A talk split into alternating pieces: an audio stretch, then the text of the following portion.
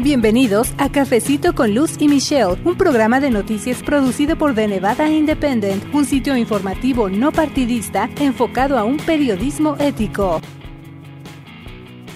Inmigración, más que una palabra o un término que se puede consultar en el diccionario, es un tema lleno de ángulos, separación de familias, construcción del muro y cierre del gobierno, la muerte de dos niños bajo custodia de la patrulla fronteriza, el reciente mensaje a la nación del presidente Donald Trump acerca de la seguridad en la frontera con México. De esos y otros detalles vamos a estar conversando hoy. Y también saludo a mi compañera Yasmín Beltrán, ella es reportera y independiente. ¿Cómo estás, Yasmin? Muy bien, Luz. Y también un gusto saludarle a usted que está aquí con nosotros en Cafecito con Luz y Michelle. Luz, además de los temas migratorios, también vamos a tener un reporte desde Carson City, la capital de Nevada, con nuestra compañera Michelle Rindels.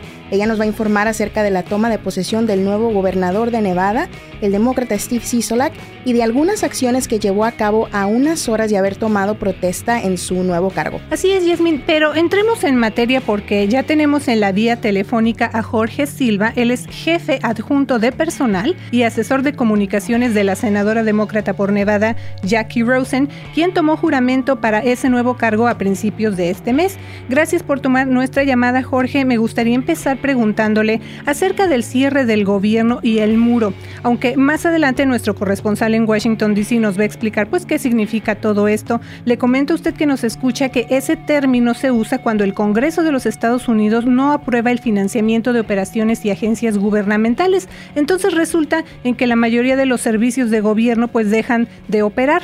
Así que Jorge, en su más reciente discurso a la nación, el presidente Trump insistió en la necesidad de construir un muro con México y ese asunto impide acuerdos en el Congreso para aprobar fondos que permitan recibir o reabrir, quiero decir, el gobierno federal. El presidente destacó eh, lo que él llamó, y voy a citar, una crisis de seguridad en la frontera y se refirió también al tráfico de drogas y también de personas. ¿Qué les dice usted, Jorge, a quienes piensan que los demócratas tienen mucho de culpa por su postura de no respaldar la petición del presidente Trump de dar dinero o estos fondos, ¿no? A, que, él quiere, pues, para el muro fronterizo. Claro que sí. Bueno, primero, muchísimas gracias por la invitación. Eh, estamos muy contentos de estar trabajando una vez más por eh, la, la, comunidad latina de Nevada y aquí con la senadora Jackie Rosen.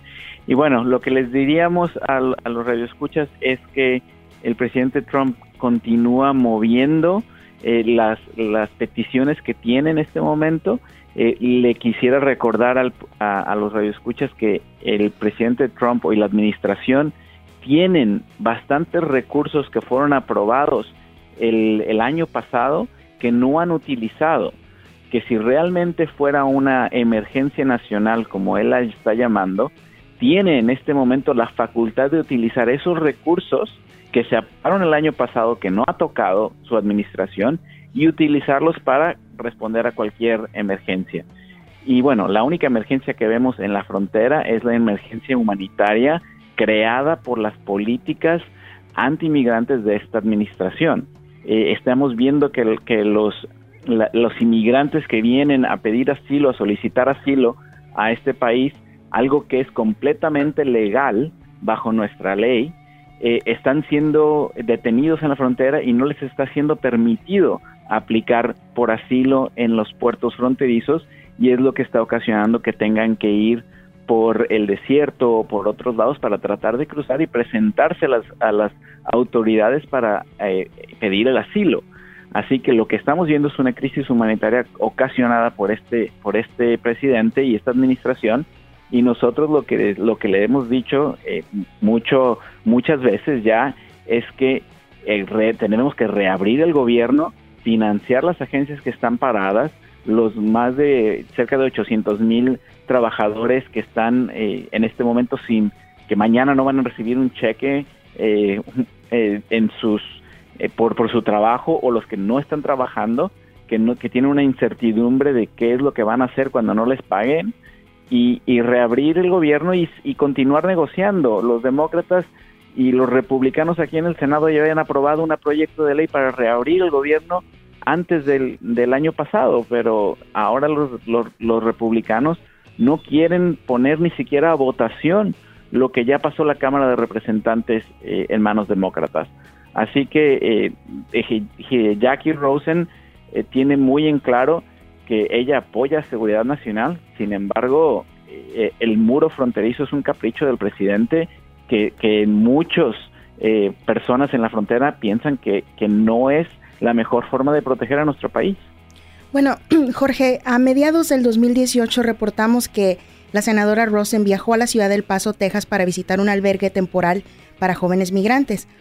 Y ella dijo que ese lugar se sentía más como una base militar en un país extranjero que dentro de los Estados Unidos. Se han cuestionado, perdón, mucho las condiciones en que se tienen a los migrantes en ese tipo de centros, pero el debate se hizo aún más grande el mes pasado cuando reportes indicaron que en casos separados Dos niños, Jacqueline Cal y Felipe Alonso Gómez, de 7 y 8 años respectivamente, y originarios de Guatemala, murieron mientras estaban bajo custodia de la patrulla fronteriza.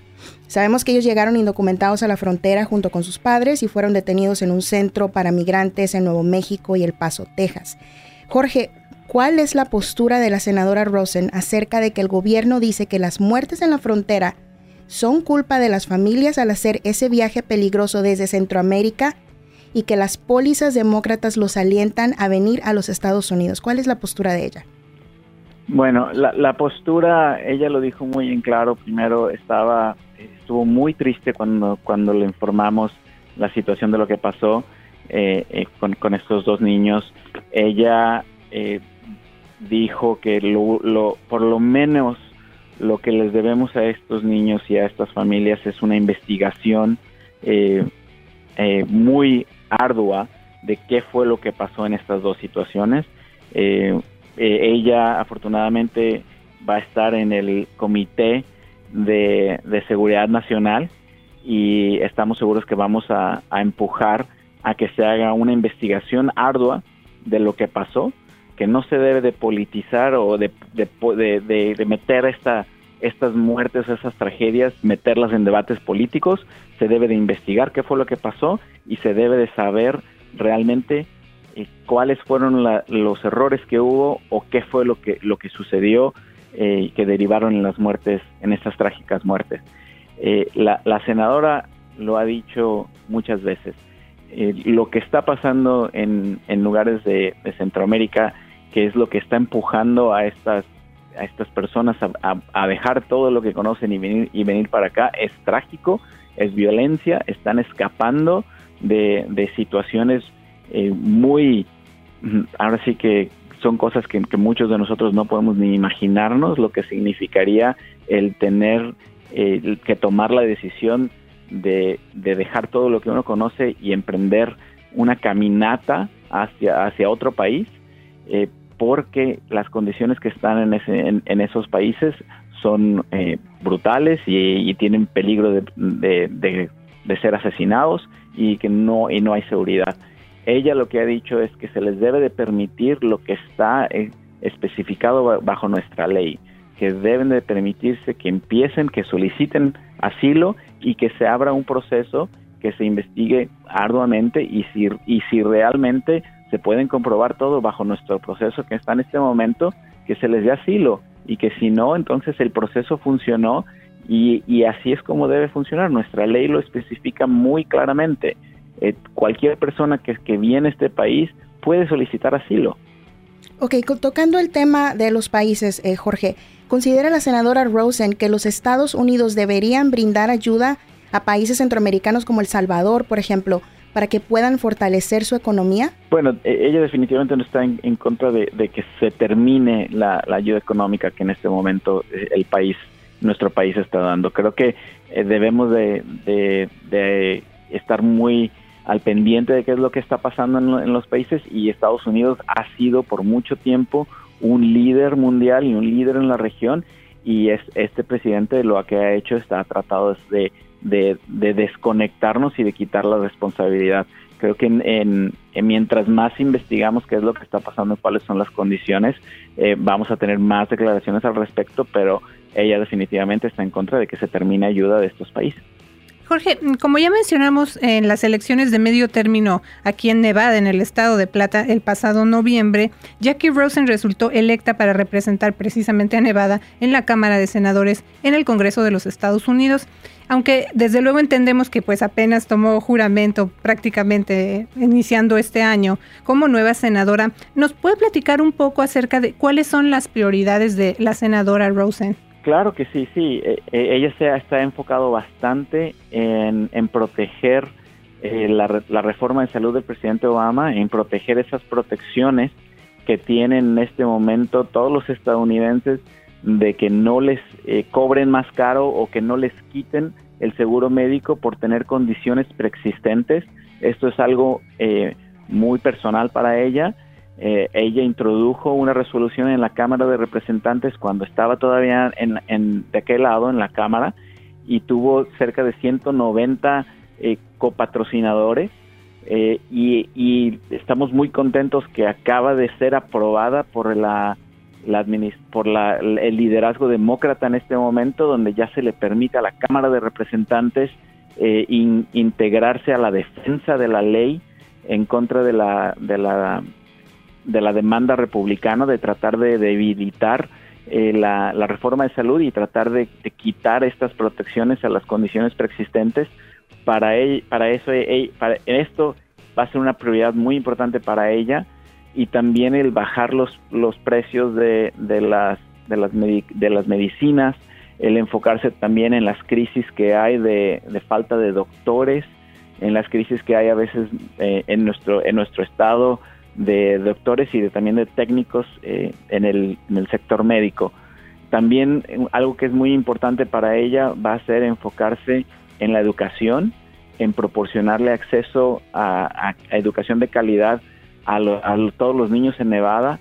Estamos muy contentos que va a haber un gobernador demócrata y una asamblea demócrata, mayoritariamente mujeres, y ella está muy contenta que va a poder trabajar directamente con el, con el gobierno estatal y enfocarse en proporcionar estos, eh, incrementar el acceso a educación de calidad para, para los niños, incluyendo los niños latinos. Ella, recordemos que es una persona que eh, trabajó em, haciendo, eh, era una ingeniera de, de, computación, así que tiene un pasado, como se le llama en este momento, de STEM, de, de ciencias, y se está enfocando bastante en que tengan los niños ese acceso y también algo muy importante para ella es una reforma migratoria.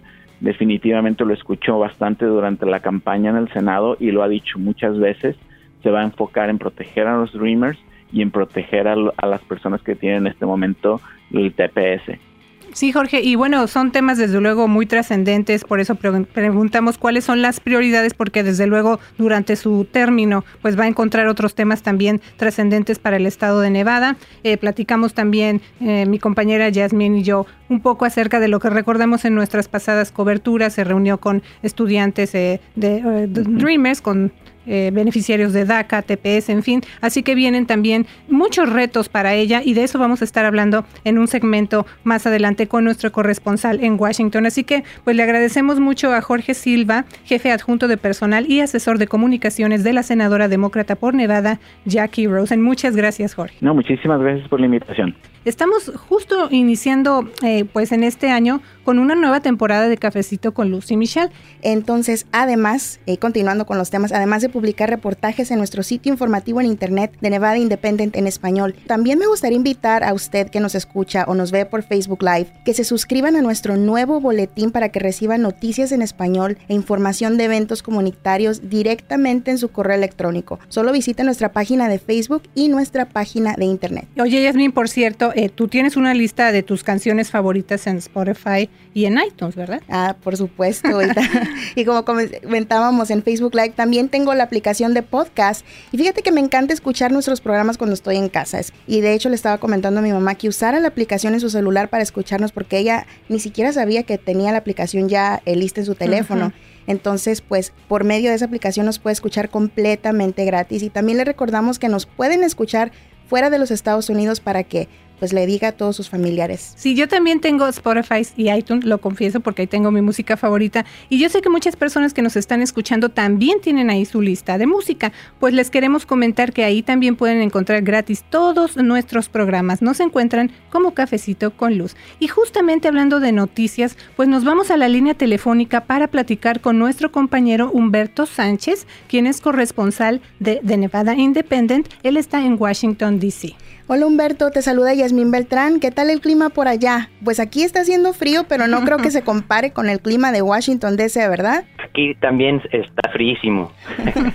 sí, Humberto, hay dos temas que están resaltando a nivel federal. El primero, pues ya sabemos, el presidente Trump a favor del cierre de gobierno y el muro fronterizo. ¿En qué consiste ese llamado cierre del gobierno y qué relación tiene con el muro? Eh, pues el muro es la razón por, por la cual que el gobierno está eh, parcialmente cerrado. Ah, Trump ha exigido que el Congreso proporcione cerca de 6 billones ah, de dólares para construir el muro ah, en la frontera con México, que fue una promesa hecha por él durante la campaña. Pero los demócratas que ganaron el control de la Cámara en 2018 se han negado a proporcionar cualquier dinero nuevo para, para el muro. Ah, como resultado, uh, no cumplieron ah, con una fecha límite en diciembre para aprobar leyes para mantener el al gobierno financiado. hasta ahora, el gobierno ha estado cerrado por 20 días. Si pasa el sábado, será la, el cierre más largo de la historia.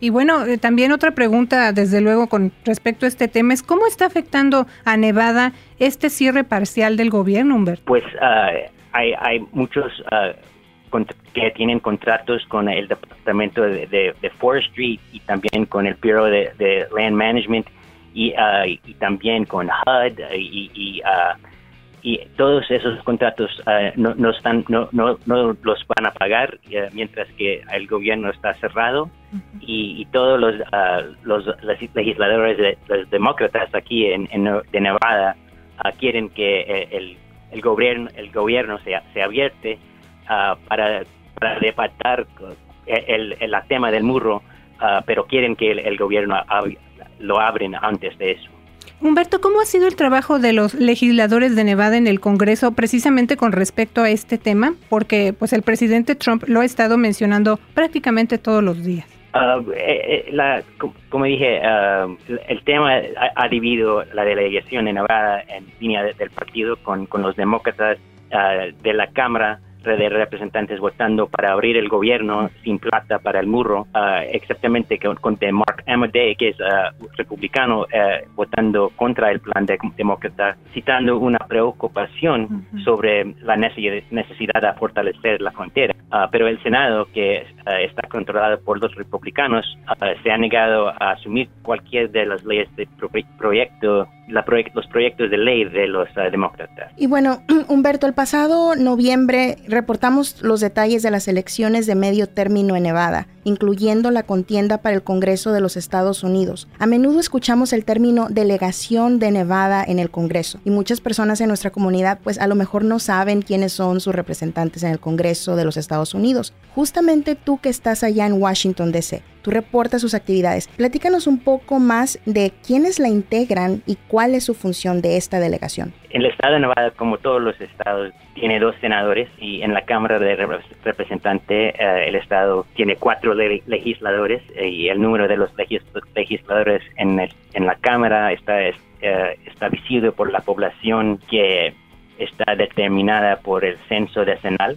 Uh, todos los miembros de la Cámara deben ser uh, reelegidos cada dos años, mientras los senadores se re reeligen uh, cada seis años y, y ellos apoyan la, la, a Nevada en, en, el Congreso y, y hacen leyes eh, y debaten los, los temas que eh, son importantes para Nevada y que, que Nevada se, se gane lo que, debe de ganar aquí en, en, Washington. Y también ya hemos platicado de que pues una de las contiendas que llamó la atención en todo el país prácticamente fue la del republicano Dean Heller y la demócrata Jackie Rosen, quien resultó electa en las elecciones de noviembre pasado. Fue una carrera muy reñida, Humberto, y ella tomó juramento como senadora la semana pasada, ya lo mencionamos, y tú tuviste la oportunidad de conversar con ella. Hace unos minutos, de hecho, platicamos con Jorge Silva de su oficina de prensa, y bueno, nos platicó acerca de las prioridades de la senadora, pero tú le preguntaste también acerca de sus retos, ya que hay que recordar que los demócratas pues van a estar trabajando bajo, bajo el gobierno republicano de Donald Trump. Así que platícanos un poquito de eso, Humberto, que ya sabes que aquí en la radio el tiempo es muy limitado.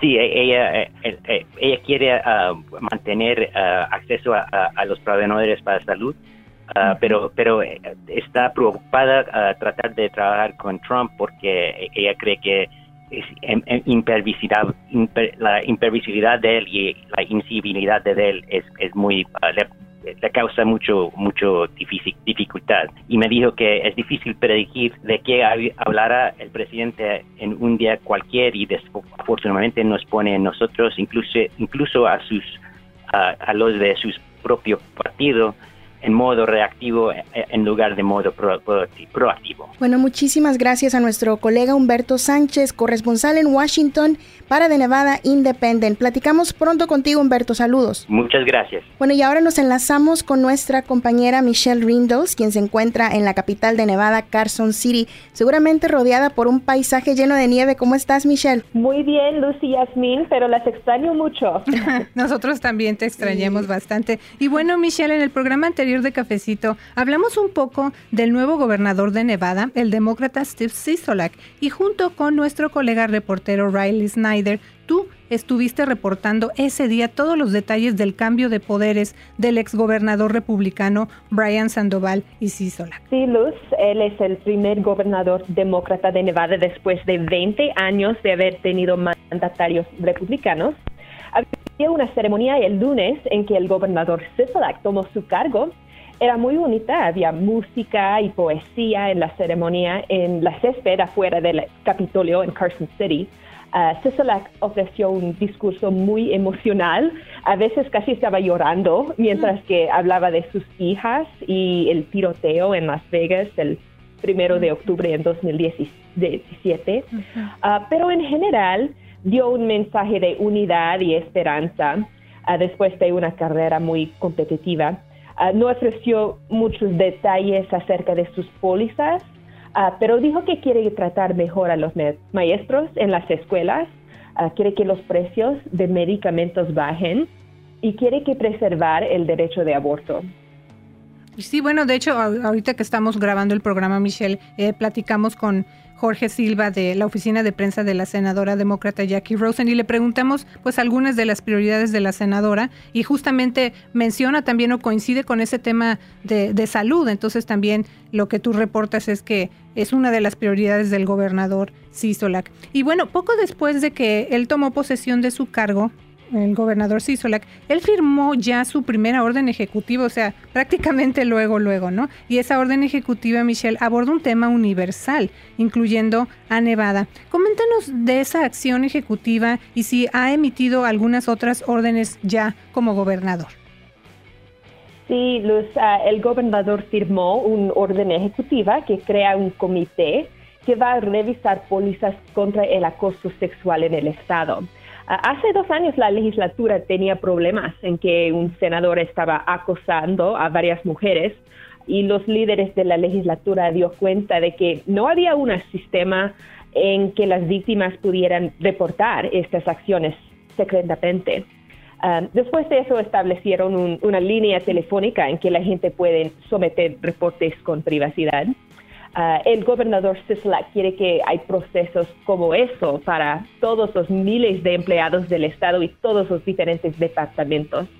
Michelle, este 16 de enero Steve Sisolak llevará a cabo el llamado, perdón, State of the State o Informe del Estado. Aunque obviamente pues apenas inicia su periodo como, como gobernador, ¿qué información se considera que él va a destacar y qué efecto podrá, podría tener en los nevadenses. Sí, uh, Yasmin, en la próxima semana el gobernador va a anunciar sus prioridades acerca de la educación, el cuidado de salud y más. Ah, una cosa importante es que vamos a ver cuánto dinero él quiere gastar para las escuelas. ¿Habría un incremento en eso o no? Ah, ¿Habría nuevos impuestos o no? Ah, la legislatura siempre puede cambiar el presupuesto del gobernador, pero la opinión y el liderazgo del Steve Sisolak es muy, muy importante en ese proceso y típicamente sus ideas son las que son implementadas al fin de cuentas. Entonces ese discurso Ah, va a ser muy importante para el Estado. Definitivamente, más que inicia su, nuevo periodo y desde luego vamos a publicar en español los detalles de ese informe del gobernador, pues para que nuestra comunidad también esté al tanto de lo que ocurre y no nada más eh, esté en inglés esa información, ¿no? Así que muchas gracias Michelle, nos vamos a volver a comunicar contigo la próxima semana para otro reporte Carson, así le vamos a llamar este segmento porque pues estás en Carson City, la capital de Nevada, para que nos informes más acerca de las actividades del gobernador Sisolak y también de los trabajos de la octogésima sesión legislativa, que esto inicia en febrero y pues por allá vamos a visitarte, ¿verdad? También The Nevada Independent en español va a viajar aquí a Carson City para transmitir vía Facebook Live y reportar todos los detalles. Saludos a todos. Gracias, Michelle. Gracias, Michelle. Y bueno, también me gustaría invitarle a usted que nos escucha a que se suscriba para que reciba nuestro boletín semanal de noticias y nos siga en Instagram. Nos encuentra como ND Indie en español. Esto es en Instagram. Así es. Y también estamos en Facebook como de Nevada Independiente en español y nos puede escuchar. Ya les platicamos a detalle cómo lo pueden hacer. Muchas gracias. Yo soy Luz Gray, editora asociada. Y yo soy la reportera Yasmín Beltrán con más noticias a a través de The Nevada Independent en español. Nuestro estado, nuestras noticias, nuestra, voz. Gracias por habernos acompañado a una emisión más de Cafecito con Luz y Michelle, un programa de noticias producido por The Nevada Independent, un sitio informativo no partidista enfocado a un periodismo ético. The Nevada Independent en español, nuestro estado, nuestras noticias, nuestra, voz.